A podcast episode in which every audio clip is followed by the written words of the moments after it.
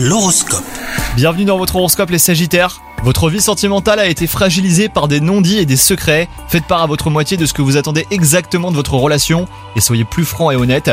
Les cachotteries n'ont jamais rien auguré de bon.